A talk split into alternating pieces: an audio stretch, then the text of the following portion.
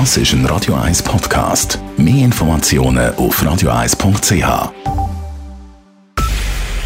Es ist 9 Uhr. Radio 1, der Tag in 3 Minuten. Mit dem Raphael Wallimann.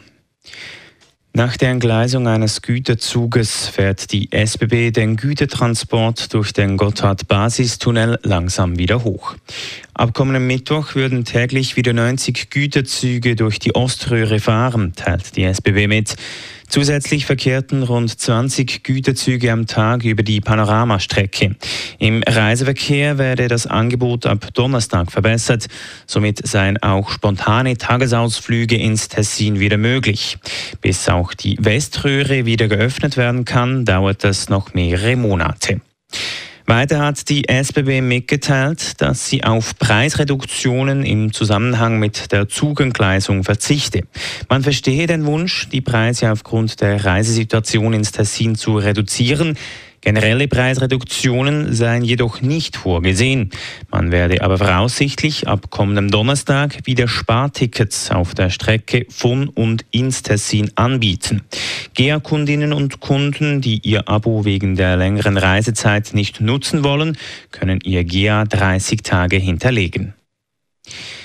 Auf der Rosengartenstraße in der Stadt Zürich gibt es bald zwei Fußgängerstreifen. Auf der vielbefahrenen Straße plant die Stadt zwei Querungen, eine auf der Höhe Wibich, die andere auf der Höhe Lehenstraße. Dadurch werde man dem Wunsch gerecht, dass das Quartier nicht mehr strikt durch die Rosengartenstraße getrennt ist.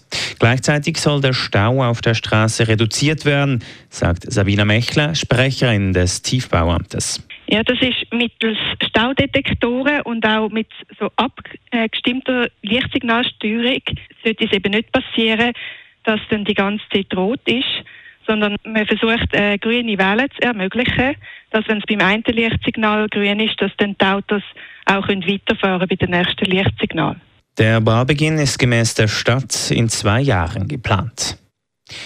Der Mieterinnen- und Mieterverband des Kantons Zürich hat die sogenannte Wohnschutzinitiative lanciert. Der Initiativtext ist im Amtsblatt des Kantons publiziert worden. Mit der Initiative sollen Mietwohnungen erhalten bleiben, die für die breite Bevölkerung finanziell noch tragbar sind. Konkret soll es Immobilieneigentümer erschwert werden, Wohnungen zu sanieren und danach deutlich teurer zu vermieten.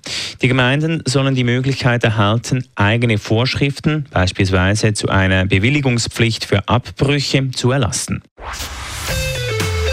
Radio 1 Wetter. Es bleibt am Abend und in der Nacht klar und am Morgen gibt es einen strahlend schönen Tag. Nur vereinzelt ziehen ein paar Schleierwolken durch. Die Temperaturen erreichen bis zu 33 Grad. Das war der Tag in 3 Minuten. P. Weber's Friday Night Clubbing Show.